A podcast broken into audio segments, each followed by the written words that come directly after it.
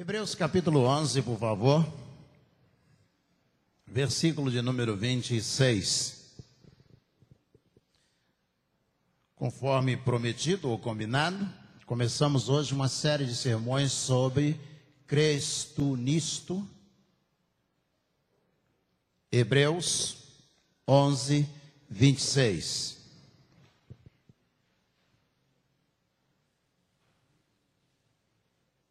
Vou ler na minha versão, não há projeção. Ele, Moisés, entendeu que ser desprezado por causa de Cristo, em algumas versões Israel, era uma riqueza maior do que os tesouros do Egito, porque contemplava a recompensa. Outra vez, por favor. Ele, Moisés, entendeu que ser desprezado por causa de Cristo, em algumas versões Israel, era uma riqueza maior do que os tesouros do Egito, porque contemplava a recompensa. Amém?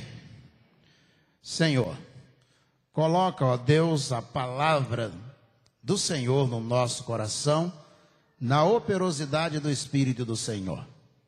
Precisamos, ó Deus, ser guiados pelo Senhor neste mundo tão violento, com tanto pecado, ó Deus, ao nosso redor.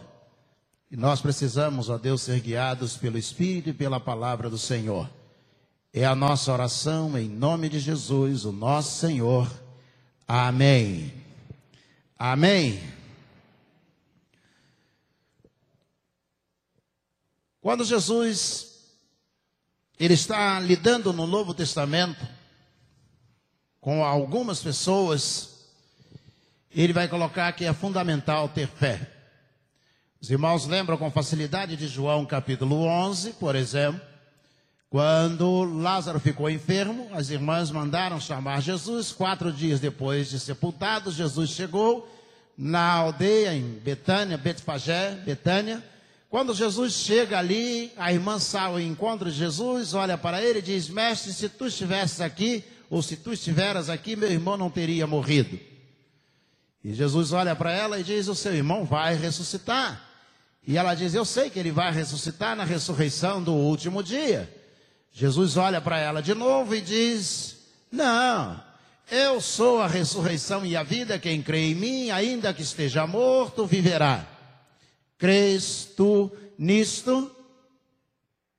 O desafio de Jesus àqueles do tempo dele e ao nosso, ou a nós, é de que nós possamos lidar com o reino de Deus, com o Senhor dos Senhores, com o Deus eterno, com o Espírito de Deus, pela fé. Lidar com as coisas do reino de Deus pela fé. Só que numa força contrária, nós vivemos no mundo, numa avançada tecnologia, no mundo que nos empurra para que vivamos pelo conhecimento, pelo toque, pelo testemunho. E aí nós ficamos numa dificuldade e a igreja pouco a pouco vai sendo empurrada para esquecer que nós fomos chamados para viver pela fé. E nós não percebemos isto. E nós cremos mais no médico do que no agir do Espírito Santo de Deus. Cremos mais no pacote econômico de um governo do que no agir do Espírito Santo de Deus. Cremos mais no comportamento social, ou seja, no planejamento para a sociedade, do que no agir do Espírito Santo de Deus. Esse confronto entre o que nós vemos e o que nós cremos é que vai fazer com que nós vivamos ou não na presença de Deus. Quando a irmã de Lázaro se aproximou de Jesus e disse: Se o senhor estivesse aqui, meu irmão não teria morrido. Há, evidentemente, elementos razoáveis para que ela possa entender que Jesus era capaz de impedir a morte de Lázaro. Evidentemente estava vivo, estava enfermo, Jesus poderia fazer alguma coisa por ele enquanto ele estava enfermo. Por pior que fosse a enfermidade, Jesus poderia agir de alguma maneira. Mas agora ele estava morto, e se você me permite, passou da linha limítrofe da crença da irmã de Lázaro. Ou seja, até os portões da morte, Jesus pode impedi-lo. Mas além dos portões da morte, nada mais pode ser feito. Se tu estivesse aqui, meu irmão não teria morrido. Jesus então olha para ela e diz assim: Olha só, o seu irmão vai ressuscitar. E a grande dificuldade de Marta e também de Maria, a grande dificuldade delas é a nossa grande dificuldade. Porque nós lidamos bem com até, chegando, caminhando até o limite de onde nós podemos entender. Mas quando passa desta linha, nós temos dificuldade de lidar. Porque a partir daí precisa ter fé. Jesus disse: O seu irmão vai ressuscitar. E ela olhou para Jesus e ela volta para o campo do seu conhecimento. E ela se mantém ali, ela diz: Eu sei que ele vai ressuscitar na ressurreição do último dia. Ou seja, é razoável o que o Senhor está dizendo, é compreensível o que o Senhor está dizendo. Eu também acredito na doutrina da ressurreição no grande dia do juízo final. E Jesus olha para ela e diz: para mim, uma das declarações mais fortes do Novo Testamento. Imagina Jesus dizendo assim: Eu sou a ressurreição. Quem é você? Imagina, eu sou a ressurreição. Eu sou a vida. Jesus está dizendo a ela: olha para mim, sai do campo do conhecimento, olha para mim, sobe os degraus além da ciência, contempla por cima do muro, contempla a glória de Deus, olha pela fé. Jesus está dizendo: eu sou a ressurreição, eu sou a vida, e quem crê em mim, ainda que esteja morto, vai viver de novo. E aí ele olha para ela e diz: Crês tu nisto? Não estou perguntando se você acredita que ele vai, vai ressuscitar, será ressuscitado no último dia. Eu não estou perguntando a você se você acredita que se eu tivesse chegado antes, enquanto ele estava vivo, eu poderia impedir que ele iria morrer. O que eu estou perguntando a você agora, se você olhando para mim, você é capaz de acreditar que eu sou a ressurreição. Você é capaz de acreditar que eu sou a vida. Você é capaz de acreditar que aquele que crê em mim, ainda que esteja morto, vai viver de novo. Aí já é demais. Como acreditar nessas coisas? Pois é.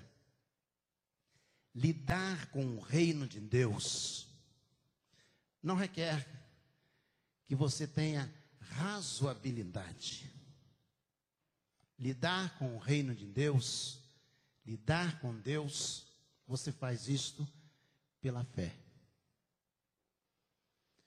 Lidar com o reino de Deus, você não faz conta.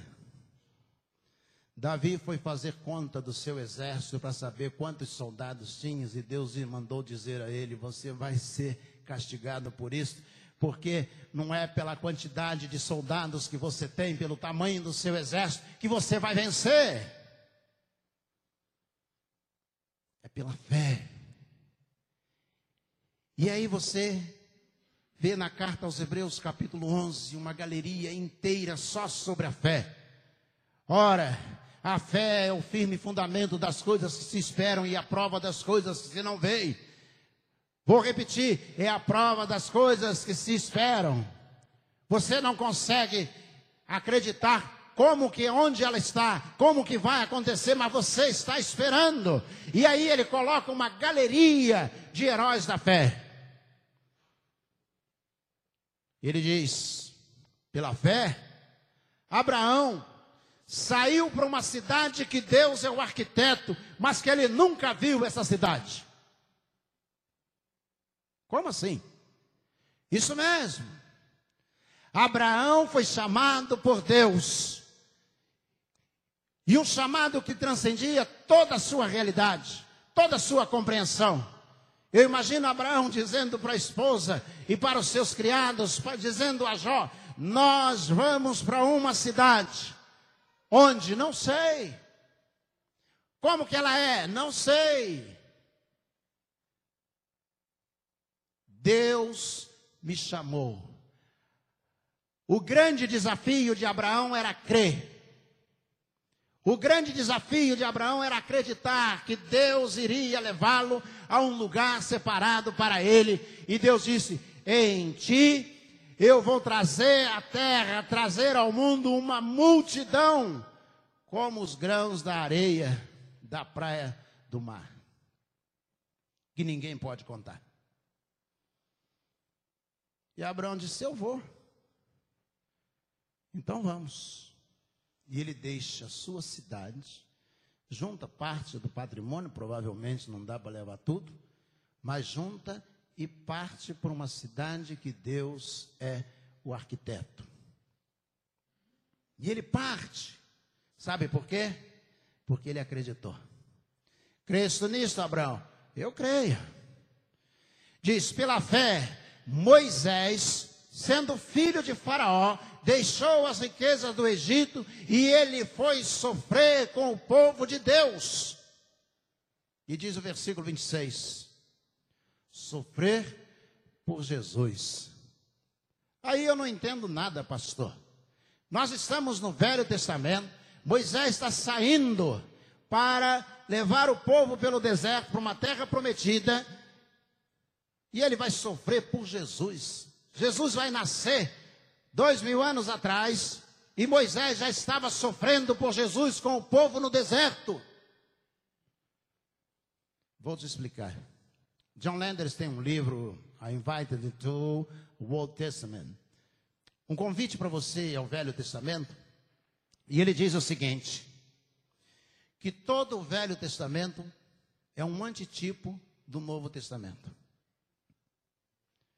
Isso mesmo. Vou repetir. Tudo que ocorre no Velho Testamento é um antitipo do que vai acontecer no Novo Testamento. Moisés, o libertador do Velho Testamento, quando nasce, ele é colocado no rio e ele é levado para o Egito. Jesus, o Filho de Deus, filho de José e Maria, quando ele nasce, então Herodes resolve matar todas as crianças, porque havia uma profecia de que um menino rei havia nascido. E então José e Maria, de noite, eles fogem para o Egito o mesmo lugar de Moisés. O Velho Testamento é só um ensaio do Novo Testamento. Ele é uma espécie de, de um script que começou e vai acontecer no Novo Testamento. Você quer ver, por exemplo, Abraão? Deus disse: E você virá uma grande nação através de você sobre a face da terra. E Abraão não conseguia sequer ter um filho legítimo com a sua esposa. Como que viria uma grande nação? Seria impossível. E Deus diz: Mas ela vai engravidar e vai dar à luz. Eu sou velha, disse Sara. Como que eu vou engravidar? Já passei da idade, não dá mais. Está no campo da, do conhecimento, da ciência, de não dá mais. E o anjo diz a Sara: Há alguma coisa impossível para Deus? O anjo pergunta até hoje, Celso. Você acha que há alguma coisa impossível para Deus? Ele está nos perguntando até hoje. Nós aprendemos, influenciados pela modernidade, a lidar com Deus do campo do conhecimento, da possibilidade. Há alguma coisa impossível para Deus? E Sara engravida, 90 e catatal. Eu imagino Sara e Abraão, vamos trazer para os nossos dias, entrando no shopping uns dois. Lá no departamento infantil, uma, tem a roupa para criança. E diz: Você tem roupinha para neném azul? E aí a balconista diz, olha aqueles dois velhos com quase 100 anos, diz, roupa para criança? É algum tataraneto? E Sara bota a mão na barriga assim. Eu não tenho barriga grande, não dá para imitar Sara, mas Sara bota a mão na barriga assim, fala assim: "Não, é que eu tô grávida. É o menino. Eu quero uma roupinha azul para ele, porque vai nascer um neném abençoado. Deus vai abençoar as nações da terra através do meu marido, e esse é o primeiro filho. Não dá para compreender. Não cabe na caixa do conhecimento. Está dizendo o escritor da carta aos Hebreus tudo isto foi pela fé. Tudo aconteceu pela fé. Diz assim: pela fé entendemos que o mundo foi criado. Eu já ouvi pregador dizendo: pela fé, pela fé, os mundos foram criados. Está errado. Pela fé entendemos que o mundo foi criado, porque o mundo foi criado pela palavra. Foi pela palavra. E disse Deus: haja luz, e houve luz. E disse Deus: que surja a porção seca no meio das águas, e pela palavra surgiu a porção seca. E disse Deus: haja astros e luminares, e eles se fizeram. Tudo foi pela palavra de Deus. Você quer entender tudo o que foi feito terá que ser pela fé. Tudo foi feito pela palavra. Quando você olha, eu gosto demais de ver o, o dia amanhecer. Para mim é um dos maiores espetáculos da natureza. Quando estou na região costeira junto ao mar, eu acordo cedo. Na escuridão da madrugada, eu vou para a areia da praia. Eu sento na areia da praia e eu fico esperando. E daí a pouco começa a aparecer uma luz. E daí a pouco uma bola de fogo começa a se levantar lá dentro do oceano. E ela vai se levantando, se levantando. E eu fico parado olhando. Como entender isto só pela fé? Porque foi criado pela palavra de Deus. Eu estava na praia com meu filho mais novo. Aí eu estava olhando lá para o horizonte do mar. E o Gabriel disse assim: Que foi, pai? E eu disse: Rapaz, olha, olha para lá. Pode ser que nesse momento nós estejamos de cabeça para baixo no planeta, porque ele está girando, e pode ser que eu esteja de cabeça para baixo e você também. E essa água não cai, e a gente não cai. E ele falou: Pai, relaxa, pai, você está na praia. Irmãos, como entender que nós estamos numa bola, que um terço, dois terços dela está ocupado por água, e ela vira e fica de cabeça para baixo e a água não cai. Aí você vai dizer, é a atração, a força gravitacional que o centro da Terra exerce sobre os corpos. Eu acredito. Mas quem criou isto? Cadê o Franklin? Franklin está por aí? Só pela palavra, isso foi criado e nós só entendemos pela fé. Só entendemos pela fé. E aí diz o texto que nós lemos: E Moisés suportou o escárnio, a zombaria, a perseguição, por amor a Jesus. Como assim? A palavra no Velho Testamento é Israel. Ish, homem, Ra, próximo, El, Senhor. Israel, o homem que está perto de Deus, ou o povo de Deus. Israel. E Moisés suportou toda afronta por amor a Israel, o povo que anda perto de Deus. Ele é o antitipo de Jesus no Novo Testamento.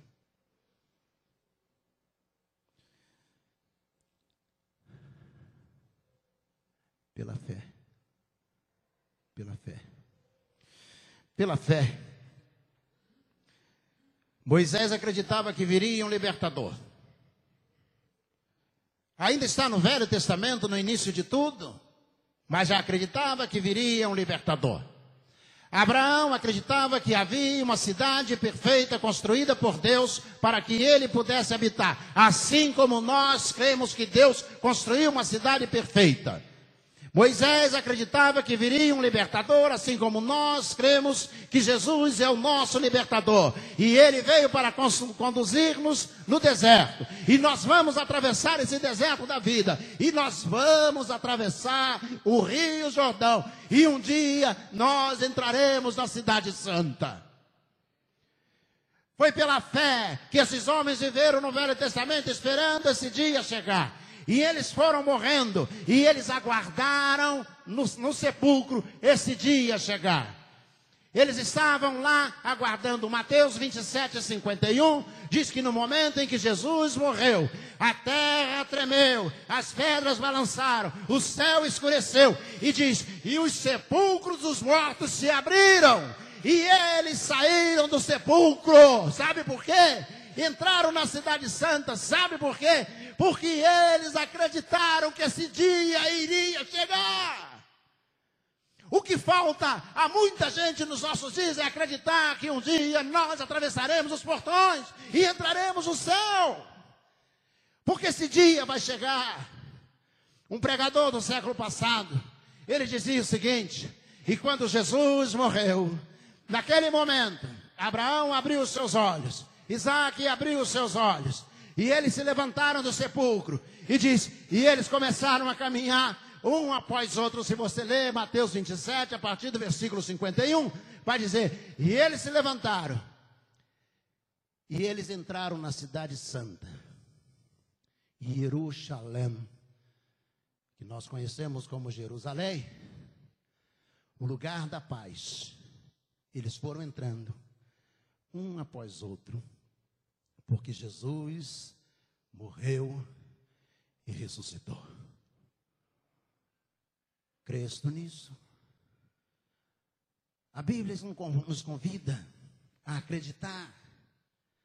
O reino de Deus diz que é impossível você lidar com Deus sem acreditar. Antes de tomar um remédio, é importante você orar.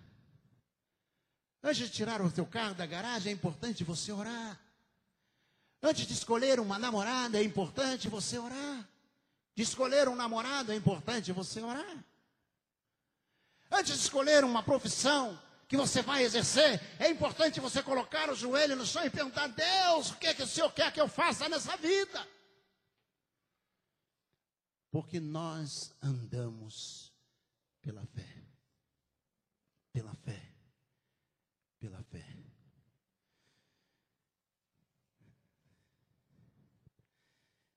E que mais direi? Diz o escritor da carta aos Hebreus.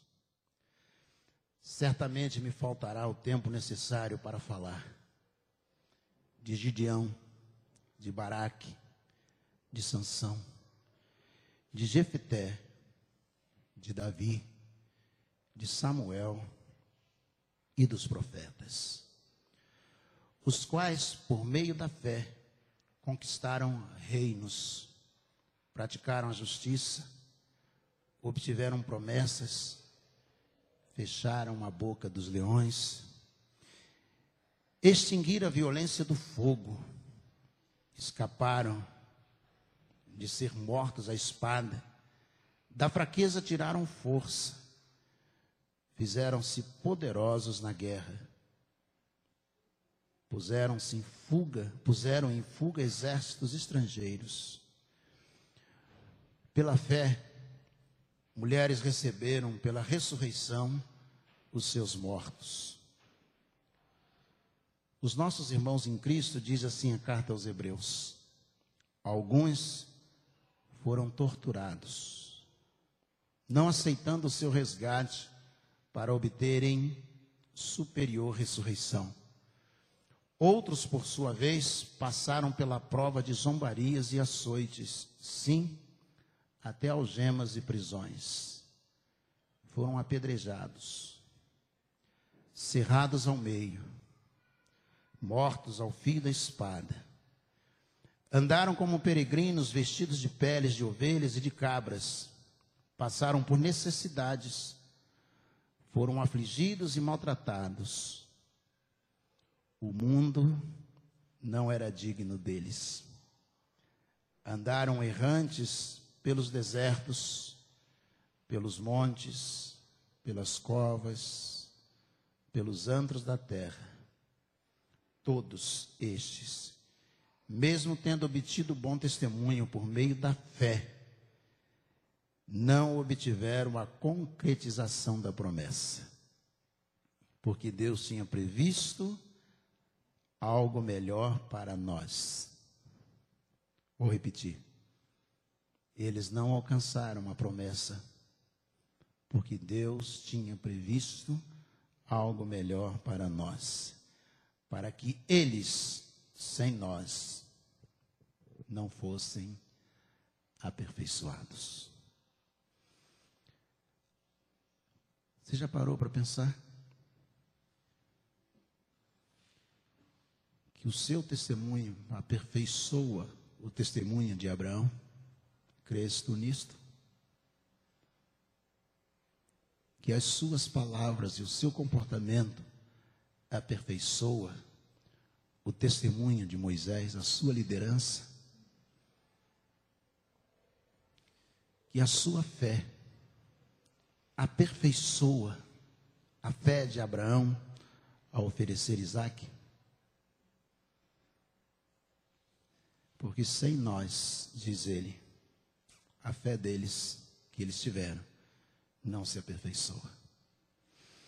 Quando termina o culto e nós voltamos para casa e nada acontece, a gente não testemunha, não evangeliza, não ensina, não canta, não lê. A gente faz cessar o testemunho desses homens que viveram pela fé.